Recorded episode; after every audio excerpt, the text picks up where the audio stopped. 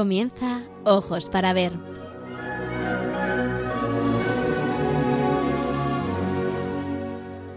Hoy dirigido por María Ángeles Sobrino.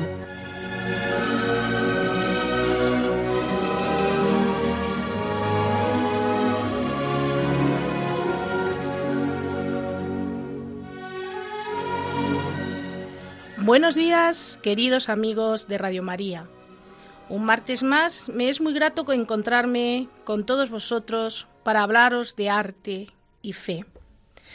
Para la locución de hoy hemos elegido una obra del siglo XIX que nos permitirá sumergirnos en la pintura religiosa de la era romántica. El cuadro se titula La caída de Luzbel y lo realizó el pintor sevillano Antonio María Esquivel en 1840. Se trata de una obra pintada al óleo sobre lienzo y tiene unas medidas considerables, pues mide 2,75 por 2,05. Pertenece a la colección del siglo XIX del Museo del Prado.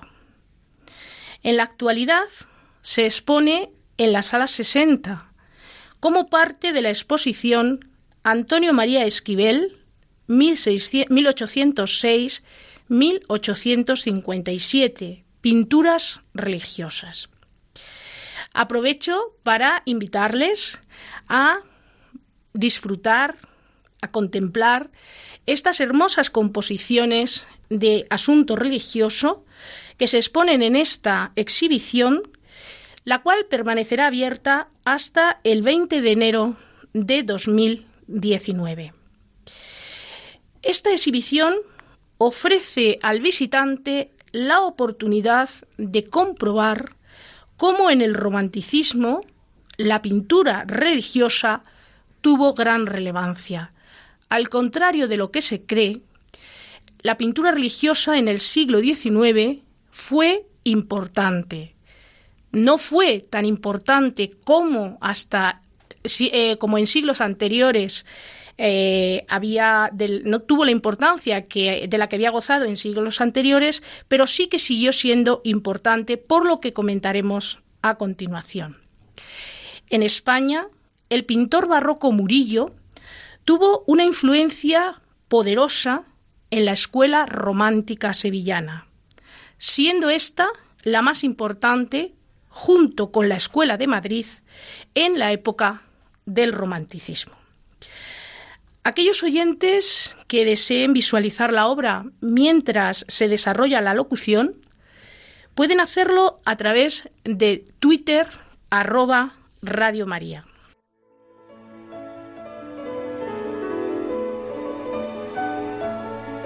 La palabra.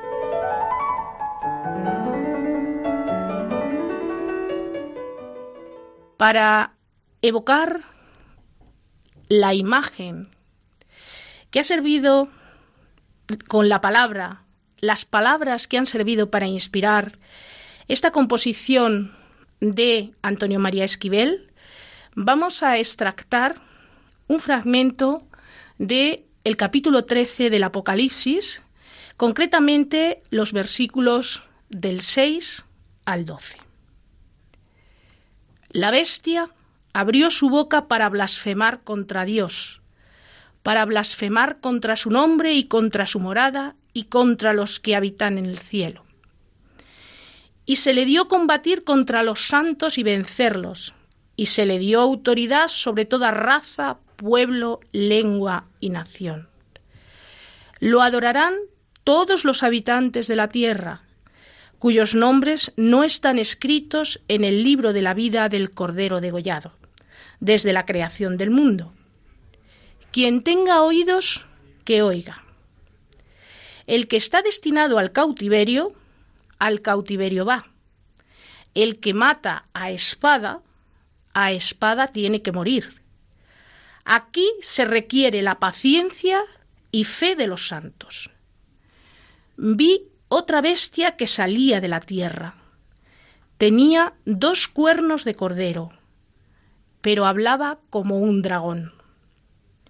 Y ejerce toda la autoridad de la primera bestia en su presencia y hace que la tierra y todos sus habitantes adoren a la primera bestia cuya llaga mortal había sido curada.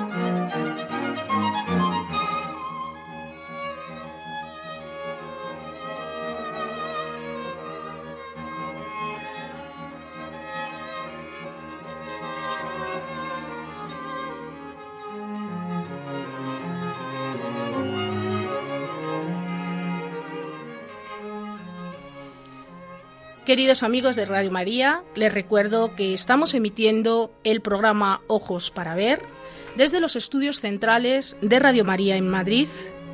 En los micrófonos, María de los Ángeles Sobrino.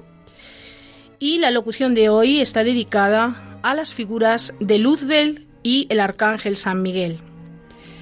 Comentamos la obra La caída de Luzbel de Antonio María Esquivel, obra que realiza en 1840 y que ustedes pueden disfrutar en el Museo del Prado en el contexto de la exposición Antonio María Esquivel 1806-1857 Pinturas religiosas hasta el día 20 de enero de 2019.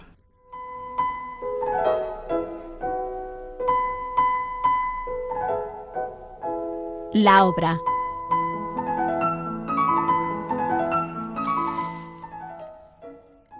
La obra que hoy les presentamos es una monumental escena creada por Esquivel, este pintor sevillano, en 1840, en unas circunstancias extraordinarias. Pues no la pinta para una iglesia, sino que la realiza como a modo de esboto tras recuperarse de la enfermedad que le había dejado temporalmente ciego.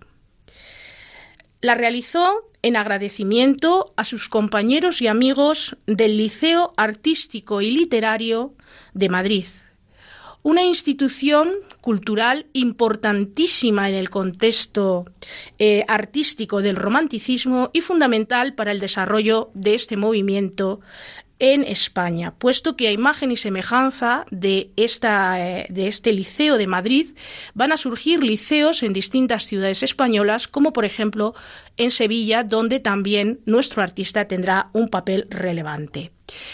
Esta, eh, esta, institución de carácter cultural, artístico, donde se unía la literatura, el arte, eh, la poesía, el teatro, es decir, era como una especie de lugar de convivencia de toda esa intelectualidad romántica, va a tener una, una vida eh, no demasiado larga, pero sí coincidiendo con ese momento álgido del romanticismo, puesto que se funda en 1837 y se cierra o se clausura en 1851. Bien, pues los amigos, compañeros eh, de eh, Esquivel, cuando le ven en esta situación tan terrible, van a movilizarse y van a celebrar actos para recaudar fondos para el sostenimiento del artista y, por supuesto, de su familia, porque al quedarse ciego tiene que dejar su actividad como pintor. Pero además, pero además de pintarlo para esta institución en agradecimiento a sus compañeros, también tiene otra finalidad esta obra, y es la de demostrar a sus colegas, artistas, pintores, que no había perdido sus facultades, sus facultades artísticas. Entonces esta obra hay que contextualizarla en ese momento de la vida del artista y del el entorno emocional del propio artista. La pintura ingresó en el Museo del Prado tras ser adquirida en una subasta en 1991, porque cuando la obra eh, se desmonta de ese escenario de privilegio que tenía en el liceo artístico al clausurarse la institución, va a pasar a manos de particulares y de manos de particulares a, esas a la galería en la que luego va a ser adquirida por el Museo del Prado. Esquivel va a consolidar su personalidad como pintor religioso, y esto es importante tenerlo en cuenta, porque eh, este artista es especialmente conocido por su faceta como creador como creador de obras religiosas. También hace algún retrato, alguna incursión en algún otro tema eh, pictórico, pero realmente es valorado por sus eh, retratos. Y de hecho, mm, otra de sus obras maestras está también en el Museo del Prado, que es el cuadro que se titula Los poetas contemporáneos, donde el artista eh, representa a todos esos grandes eh, artistas intelectuales del momento romántico, por lo tanto es un documento de inestimable valor. Bien, pues como digo, en su mm, personalidad artística va a utilizar un estilo ecléctico. ¿Esto qué quiere decir?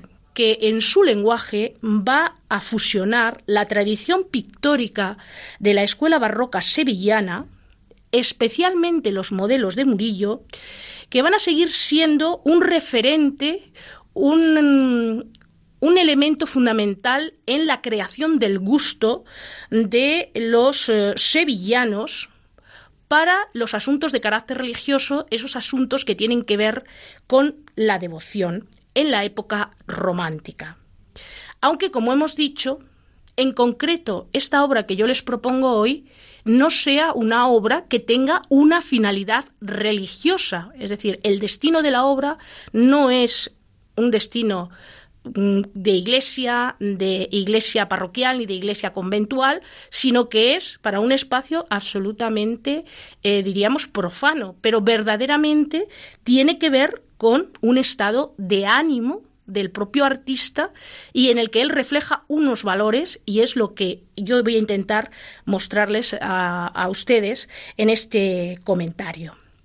Pero además de esta influencia de Murillo, que estaba en la sensibilidad del pueblo sevillano, hay que añadir su formación académica, que está basada en el estudio profundo, es decir, en un conocimiento en profundidad de la estatuaria clásica, tanto de la griega como la romana.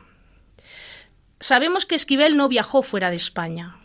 Él todo lo aprendió en España, pero fue capaz de asimilar a través de eh, eh, influencias indirectas esta impronta del arte clásico. ¿Cómo? A través de los modelos vaciados en escayola de esas grandes creaciones de la estatuaria clásica, tanto del mundo griego como del mundo romano, que fueron esenciales para la formación de nuestros artistas académicos tanto en la Academia de Madrid como en la Academia de Sevilla, como en la Academia de Valencia, en cualquiera de las academias que existían en España en estos momentos. De modo que sus personajes de la historia sagrada, están interpretados según los cánones de la belleza clásica. Y cuando nosotros observamos esta composición de eh, la caída de Ludwig, nos damos cuenta de cómo conoce esa idea de el equilibrio, la proporción, el movimiento contenido, que aun inspirándose en ese momento barroco de Murillo, sin embargo es capaz de eh, mesurar, de equilibrar para crear una composición armoniosa, para crear una composición que sea capaz de transmitirnos esa sensación de equilibrio, solemnidad, serenidad, que interesa también al artista para este, para este tema. Eh, En el ambiente artístico sevillano, eh, nuestro pintor, Antonio María Esquivel, va a apartarse un poco de eh, el arte que estaban haciendo otros pintores románticos de esta misma escuela sevillana, como por ejemplo la figura de José Gutiérrez de la Vega, que es un artista que vive entre 1791 y 1865, quien se hizo famoso en Sevilla y en, en general en el ambiente artístico español con la reelaboración de los modelos murriescos. ¿Esto qué significa? Pues que no es que fuera un imitador simple y llanamente, sino que a partir de la imitación de la técnica fluida y vaporosa que todos conocemos, esa técnica dulce, amable de Murillo, que es lo que hizo que en el siglo de la segunda mitad del siglo XVII Murillo fuera el gran pintor de la escuela sevillana, él a partir de esos elementos fundamentales del arte de, de Murillo va a reelaborar con cierta originalidad esos modelos, pero no va a ser un gran creador. Eh, de modo que en ese contexto es en el que destaca esta personalidad de eh, Antonio María Esquivel. Su arte, por lo tanto, define una personalidad artística muy singular, que se opone a la estética purista representada por Federico de Madrazo. Eh, Antonio María Esquivel y Federico de Madrazo son dos figuras contemporáneas. Son dos figuras que están enfrentadas desde el punto de vista artístico y esto se ve claramente en la prensa de la época, en la crítica artística de la época se ve claramente los eh, madracistas y los que siguen a Esquivel. Mm, e incluso eh, el propio Esquivel en alguna ocasión tiene que introducirse personalmente en este, en este debate. ¿Por qué? Pues porque el arte de Esquivel es un arte, aunque académico, que, eh, inspirado en la antigüedad clásica, pero tiene esa técnica vaporosa, fluida, de ese gran barroco sevillano. Por contra, el arte de Federico de Madrazo es ese arte que está inspirado en el mundo francés, en el mundo de Ingres, de Ingres para nosotros, y bueno, que valora más el dibujo sobre el color. Entonces, eso mm, lo vemos claramente si ponemos dos obras de los dos artistas enfrentadas, nos damos cuenta de las dos grandes diferencias. Por lo tanto, es un pintor singular dentro de su propia escuela, pero también en relación con el contexto general, porque Federico de Madrazo representa la oficialidad en el arte español de este momento. La obra fue muy alabada por la crítica de la época, por su perfecta composición, como hemos dicho, el maravilloso diseño, es decir, el dibujo de los cuerpos de las figuras protagonistas y, por supuesto, también por el correcto colorido. Hablando del tema, para representar este asunto, es decir, la caída de Luzbel, que es un tema poco frecuente en la iconografía cristiana desde la Edad Media, Esquivel se va a inspirar en la lucha de San Miguel con el dragón. Es decir, en realidad aquí el gran protagonista, como veremos, es San Miguel. Aquí el dragón ha sido sustituido por esta figura humanizada y bueno la figura del dragón como todos ustedes saben es una figura mítica que tradicionalmente ha encarnado al mal y al pecado en esta escena San Miguel está representado si se fijan sin casco ni espada atributos que lo identifican. ¿Y por qué ha hecho esto el artista? Para acentuar su expresión contenida de firmeza, símbolo del bien. Por su parte, si observan el rostro de Luzbel y la expresión de las manos de Luzbel, se darán cuenta que refleja el odio, sobre todo en el rostro, pero esos puños apretados de, o el puño, mejor dicho, de Luzbel apretado, refleja también esa soberbia que va a ser la causa de su caída, identificándole con el mal. En realidad, ¿qué es lo que está representando aquí eh, Esquivel? Está representando sentimientos. Está representando estados de ánimo esa es la máxima del romanticismo. Los artistas románticos representan aquello que es singular al género humano, que son los sentimientos. Por eso este cuadro es especialmente interesante desde el punto de vista de la representación y cómo el artista lo crea, porque está directamente relacionado con una experiencia vivida por el propio artista. Fijémonos ahora en algunos detalles técnicos. Por ejemplo, en esa luz dorada que envuelve a la figura del arcángel San Miguel. Esa luz simboliza la gloria celeste. Es la gran protagonista del cuadro, pues es la que centra nuestra atención y envuelve a la figura del arcángel. Sin embargo, si nos fijamos en la figura de Luzbel, nos damos cuenta cómo unas sutiles sombras se van apoderando de la figura en su caída. Su paleta cromática es jugosa y cálida, muy elocuente en la interpretación cromática del rompimiento de gloria al fondo, es decir, nuevamente volvemos a la importancia que tiene ese rompimiento de gloria, o fíjense, por ejemplo, en la sutileza de los ropajes del arcángel. La interpretación que hace Esquivel del color tiene su origen en Murillo, y se deja entrever en la sutileza con que se mueven los paños, la delicadeza de los pliegues, que fíjense están sugeridos por transparencias brillantes, también aprendidas de esa tradición barroca sevillana. La escena, cuando nosotros miramos al cuadro, la escena se centra en qué figura, no en Luzbel, sino que la gran protagonista del cuadro es la figura del arcángel, San Miguel, que interpreta con una monumentalidad serena, en pie, con sus pliegues, los pliegues de su túnica, como esculpidos, y que nos dejan traslucir esa anatomía. Ha aprendido de la estatuaria clásica.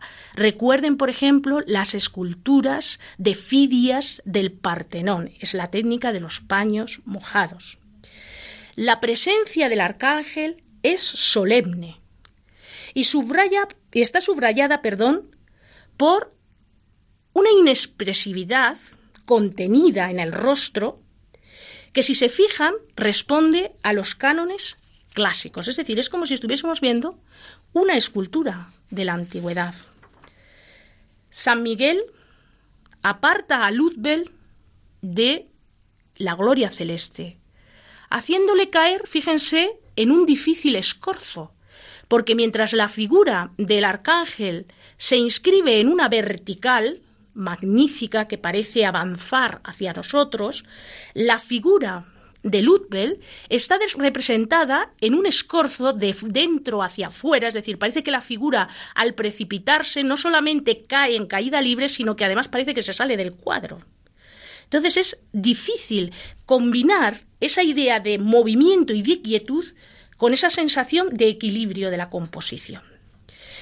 Luego también hay que tener en cuenta, cuando nosotros nos acercamos a ver la obra en vivo y en directo, por muy buena que sea una fotografía, nunca sustituye al original.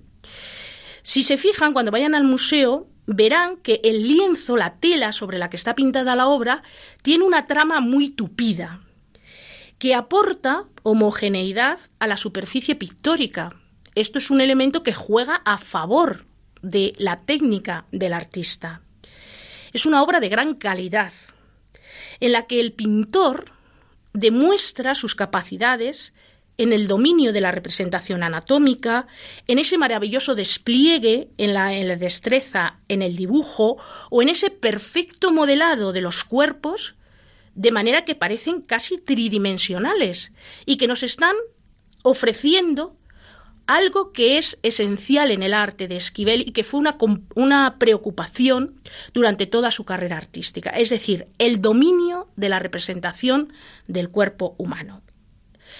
En el romanticismo, época a la que pertenece, les recuerdo, esta composición, la figura del demonio, del diablo, fue muy exaltada por los escritores, poetas y filósofos debido a su espíritu rebelde.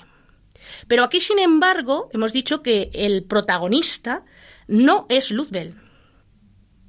sino que es el arcángel San Miguel, que triunfa sobre el mal, pero en este caso fíjense que hemos hablado de que la luz es lo más importante. Por lo tanto, lo que está poniendo aquí en solfa o lo que está destacando el artista es cómo San Miguel triunfa sobre las tinieblas en clara alusión del artista a su triunfo sobre la ceguera. La luz, y esa es la intención del autor, ensalzar el triunfo de la luz sobre las tinieblas.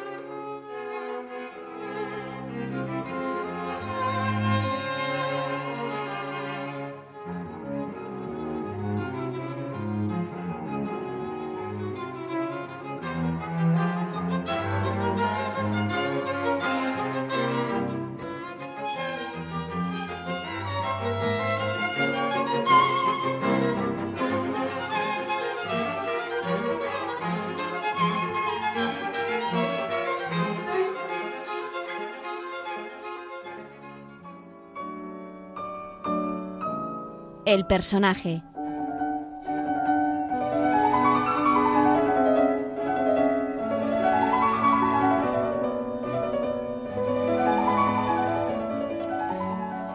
Ya conocemos la obra, hemos eh, desentrañado algunos de los misterios, de los secretos de la obra y ahora vamos a ver quiénes son los personajes que están aquí representados.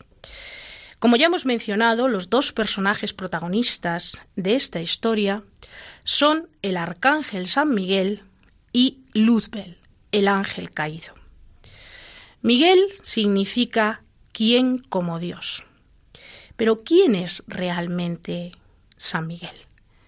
San Miguel es uno de los tres ángeles que la Biblia indica con sus nombres. Les recuerdo, los otros dos son Azarías o Rafael y el más conocido de todos ellos, que es el arcángel Gabriel. Bueno, pues eh, San Miguel se enfrenta al poder de las tinieblas, representado por Satanás, defendiendo a la Iglesia. Por ello, ha sido representado como un luchador, convirtiéndose en ese jefe de la milicia celestial. Se le conoce también como el príncipe de la luz. Por eso no nos extraña lo que hemos visto en la representación de Esquivel. La luz envuelve toda la figura del arcángel y además es el defensor de la justicia. Recuerden cómo a veces le vemos representado con una balanza. Esa balanza en la que pesa las almas. Bien, pues aspecto de luchador, aspecto de militar y la balanza. Esos serían los dos eh, elementos, los dos atributos que nos permiten identificar a este personaje. Como hemos comentado al principio de la locución, a través de la palabra. Su actuación está descrita en el Apocalipsis y el arcángel y su ejército celeste son los que relegan para siempre a Satanás a las tinieblas, de las que no podrá salir jamás. ¿Y quién es Luzbel? También conocido como Lucifer. Pues era uno de los ángeles favoritos de Dios, pero que fue expulsado del cielo cuando se rebeló contra su poder. Si el arcángel San Miguel es el príncipe de la luz, Luzbel o Lucifer es el nombre del príncipe de los demonios. En la tradición cristiana representa al ángel caído, ejemplo de belleza y sabiduría, a quien su soberbia condujo a ese mundo de las tinieblas que identificamos con el infierno, convirtiéndose en Satanás. De manera que Lucifer, en su origen, significa portador de la luz. Pero después se convierte en Satanás, que significa adversario. Estos son los dos protagonistas, los dos personajes de los que se sirve Esquivel para representar esos dos conceptos, luz, tinieblas, que representan estados de ánimo propios del sentir y del espíritu del el romanticismo.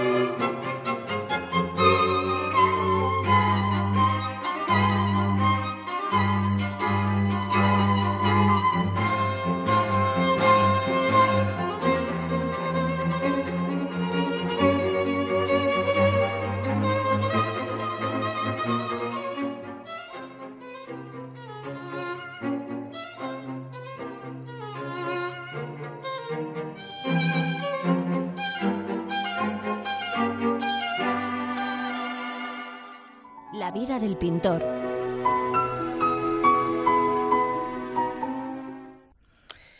Queridos amigos, hemos ya desglosado la parte técnica, la parte temática, el significado intrínseco de esta obra, que va más allá de lo que es la pura representación del asunto religioso, sino que tiene ese trasfondo eh, relacionado con la propia biografía del artista. Y ahora me van a permitir que les cuente un poquito de la vida de este pintor.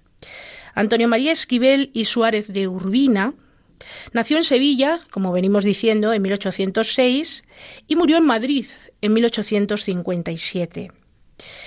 Este autor eh, está considerado por la crítica artística como, y entre comillas, porque es lo que dice la crítica, el pintor religioso más relevante y fecundo del romanticismo español. Es decir, Esquivel es un referente para todos aquellos que nos queremos acercar a la interpretación de la historia sagrada en el siglo XIX y más concretamente en el momento romántico, tanto por su dedicación al género a lo largo de su prolífica carrera, como sobre todo también por los logros artísticos de sus magníficas pinturas religiosas. Como les he comentado al principio, eh, el tema religioso parece que no tiene importancia en el siglo XIX, que ha quedado relegado a un segundo plano eh, en favor de otros géneros. Y es verdad que el tema religioso, porque la Iglesia ya no tiene ese poder que había tenido antaño, ya no es ese cliente importante, fundamental para los artistas, eh, no tiene tanto empaque, tanta presencia, pero cuando la tiene, y la sigue teniendo incluso hasta nuestros tiempos, lo hace con una calidad y con una rigurosidad extraordinaria. Entonces, este es el caso de la pintura religiosa del siglo XIX. Eh, si ustedes recuerdan, el tema estrella para los artistas decimonónicos en España es el tema de historia, tema de asunto histórico. Pero cuando hablamos de historia, tenemos la tentación de vincularla exclusivamente con los acontecimientos históricos.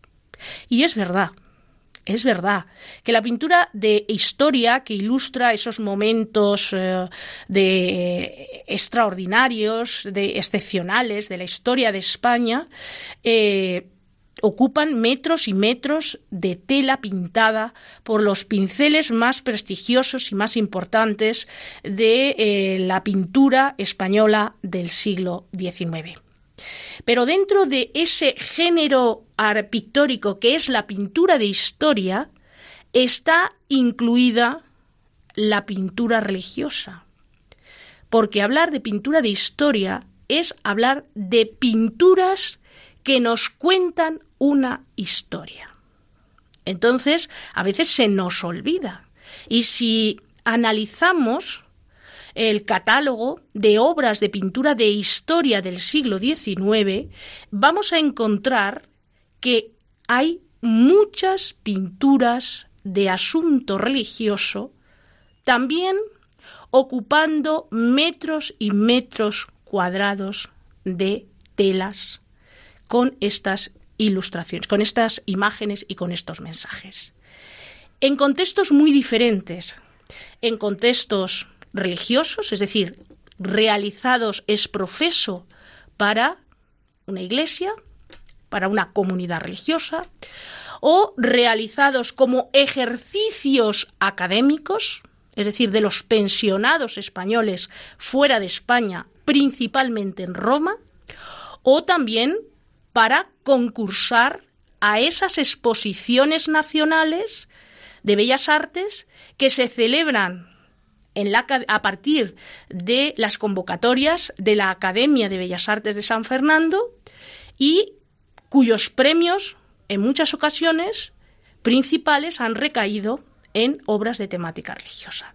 Por lo tanto, el tema religioso en la pintura del siglo XIX no es tan excepcional, no es tan de baja calidad, no tiene tan escasa importancia como a priori pudiera parecer, porque es un asunto del que todavía los historiadores del arte del siglo XIX tenemos una deuda con este tema, con este asunto, puesto que no se le ha prestado la suficiente atención. Entonces, bueno, una de estas primeras aproximaciones es la que desde la iniciativa del Museo del Prado se ha hecho hace unos años en relación con artistas que pintan escenas religiosas vinculadas con esas pensiones de los artistas en Roma y otra segunda aproximación es precisamente esta que yo les propongo de Antonio María Esquivel, pinturas religiosas que también se presenta en el Museo del Prado. Pero desde luego el estudio en profundidad de este, de este tema, del tema religioso en la pintura del siglo XIX, está por abordar en toda su, en toda su dimensión. Bueno, pues eh, la vida de Antonio María Esquivel es verdaderamente eh, jugosa, puesto que su azarosa vida podría ser el argumento de una novela romántica. Porque es verdad que nació en el seno de una familia de noble linaje, pero su padre muere como héroe en la batalla de Bailén, luchando contra los franceses. Tenemos un maravilloso cuadro en el Parado de historia, que es la batalla de Bailén, donde bueno, el general Castaños gana a los ejércitos franceses y Casado de la Lisal nos pinta este maravilloso oh, cuadro inspirado en el cuadro de las lanzas de Velázquez, etcétera. Bueno, pues eh, como les decía, en ese contexto histórico, en el contexto de la Guerra de la Independencia, su padre muere él se va a criar y crecer en un ambiente inestable. Recuerden, nació en 1806. La Guerra de la Independencia estalla en 1808. 1806 es un año convulso ya, eh, son los previos a lo que va a ser la invasión. Bien, pues en ese ambiente pasa su infancia, un ambiente de guerra, un ambiente difícil en su casa, precisamente por la situación familiar, y su madre, esta esforzada sevillana, va a sacarle adelante esforzándose para que aprendiera el oficio de pintor en la Academia de Bellas Artes de Sevilla. Luego, en 1823, él va a interrumpir sus estudios artísticos y, bueno, claro, esa vocación militar de la familia pues le, la llevaba en la sangre. Se va a alistar en defensa de la Constitución contra el ejército de los cien mil hijos de San Luis.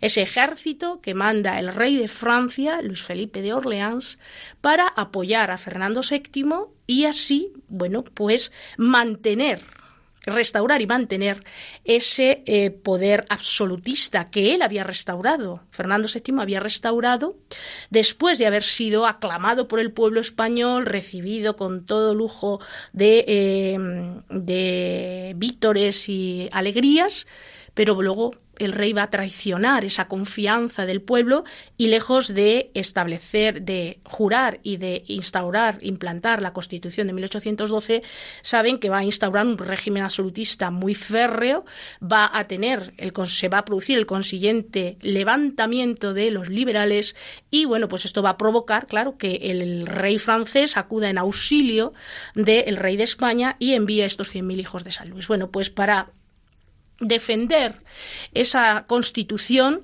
eh, nuestro pintor se va joven, muy joven, se va a alistar en el ejército eh, de defensa de la constitución y bueno, pues mm, desde luego no lo va a pasar bien. Es un hombre que está acostumbrado a luchar, a mm, pasar por ciertas dificultades y bueno, pues eh, va a ser capaz de superar en su vida otras dificultades que le vendrán más adelante. En 1831, tras casarse con Antonia Rivas, una mujer de un cierto nivel social, decide trasladarse a Madrid. El futuro para todo artista está en Madrid y viene acompañado de su amigo, también pintor, del cual hemos hablado al principio de esta locución, José Gutiérrez de la Vega. Recuerdan aquel que eh, reelaboraba modelos de Murillo con su técnica, etcétera. Bueno, pues este pintor va a viajar con eh, Esquivel a Madrid. El viaje de Esquivel a Madrid eh, lo puede realizar gracias a una pensión, que es como se denominaba en la época, pues como una beca, diríamos actual, una pensión de Mr. Williams Clark, que es el cónsul inglés que está en Sevilla y que es un gran coleccionista. Y como coleccionista tiene también muy buen ojo para el arte. Entonces vio el potencial de nuestro artista y decide pagarle el viaje a Madrid. Ese viaje a Madrid es un viaje ya no de aprendizaje, porque él había aprendido en la Academia de Bellas Artes de Sevilla, pero sí de eh, consolidación de ese aprendizaje y sobre todo de establecer contacto con los personajes eh, tanto del mundo artístico como del mundo intelectual de el Madrid y por ende de la España de la época, de manera que es un momento dulce para el pintor. Es un tiempo de esplendor porque va a empezar a recibir premios y honores. Premios y honores, ¿por qué? Pues porque va a participar en las exposiciones que realiza la Academia de Bellas Artes de San Fernando, pero además es que muy pronto, en 1832, va a ser nombrado académico de mérito de la Real Academia de Bellas Artes de San Fernando. ¿Esto qué significa? Esto significa entrar en el núcleo eh, mm, principal del dominio de las artes en España. Es decir, entra en contacto con lo más granado de el arte y por lo tanto tiene una capacidad de influir en el mundo artístico. Además también, y esto es importante señalarlo, mm, ya les he hablado cómo la crítica eh, valora muy positivamente eh, la obra de Esquivel que hemos mencionado en esta ocasión, pero no solamente va a mencionar la obra, la crítica se va a ocupar de mencionar su obra y de mm, hablar de sus bondades, etcétera, sino que también eh, las eh, revistas, los periódicos de la época van a encargar al artista o van a pedir al artista colaboraciones. Y así le vemos colaborando mm, en el siglo XIX, el panorama. La verdad es que he de confesarles, es un gustazo tener la oportunidad de ojear, de oler estas grandes publicaciones eh, que bueno, mm, son tan grandes que a veces te tienes que poner de pies para poder pasar las hojas. Pero claro, tienen unos grabados, unas ilustraciones maravillosas y unos comentarios jugosísimos de todo tipo. Es muy divertido el poder mm, eh, mm, tener es la oportunidad de eh, manejar este tipo de obras. Bueno, pues esto quiere decir que Antonio María Esquivel estaba en la vanguardia. En el romanticismo estas publicaciones periódicas son realmente piezas esenciales para transmitir todo lo que está sucediendo en esos momentos en el ambiente intelectual de la época. De manera que a través de estos mecanismos el pintor va a contactar con la intelectualidad madrileña. Y es así como va a conseguir participar en las tertulias literarias que tienen lugar en domicilios particulares de nobles eh, y, y burgueses interesados por estos temas, hasta el punto de que va a ser parte sustancial en la fundación de ese Liceo Artístico y Literario de Madrid que hemos dicho que será fundamental a la hora de mantener al artista cuando sufra esa crisis eh, personal por enfermedad que le deja ciego. Bueno, llegado a este punto vamos a hacer una pequeña pausa musical para que reflexionemos sobre todo esto de lo que estamos hablando, sobre la obra, sobre la vida del artista y ver cómo vamos, cómo se va enlazando todo ello.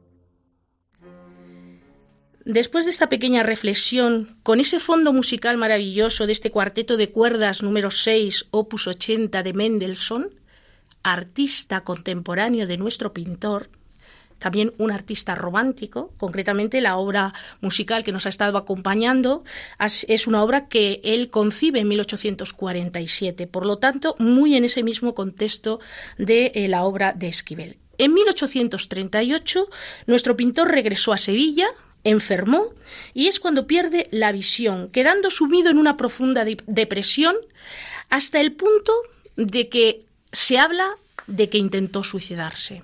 El suicidio saben que es uno de los temas que más gusta a los románticos. Bueno, pues eh, para superar la enfermedad eh, fue fundamental la ayuda de sus amigos, no solo la ayuda económica, sino también la ayuda de apoyo moral, de apoyo psicológico. Y bueno, por eso, y la ciencia, claro, consiguió curarse en 1840. Y por eso el cuadro que hemos estudiado hoy. En 1841 volvió a Madrid, donde permaneció hasta su muerte, y en 1843 fue nombrado pintor de cámara.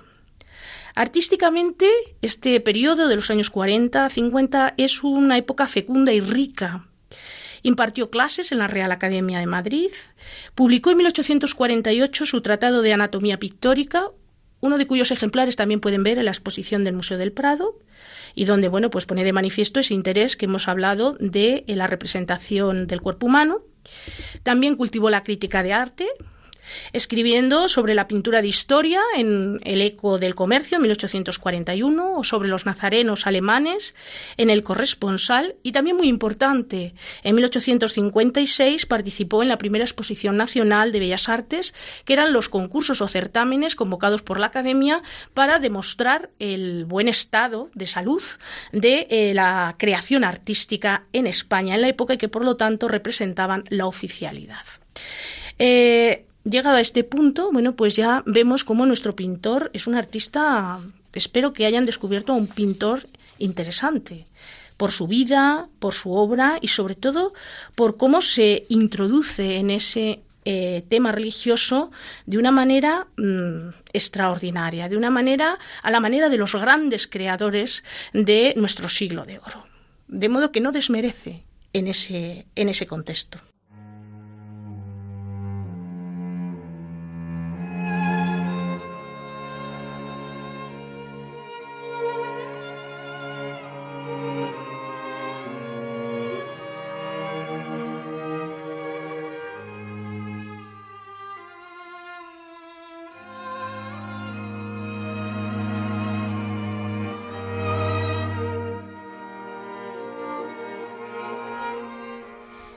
Una vez más, el arte nos ha ayudado a reflexionar sobre las verdades de la fe y lo importante que es confiar en Dios, nuestro Padre, para superar las dificultades de la vida. Queridos amigos de Radio María, deseo agradecer su colaboración a Cristina, que desde el control de sonido ha hecho posible que ustedes y yo nos hayamos comunicado. Gracias por su atención y hasta un próximo programa. Que Dios les bendiga. Hasta pronto.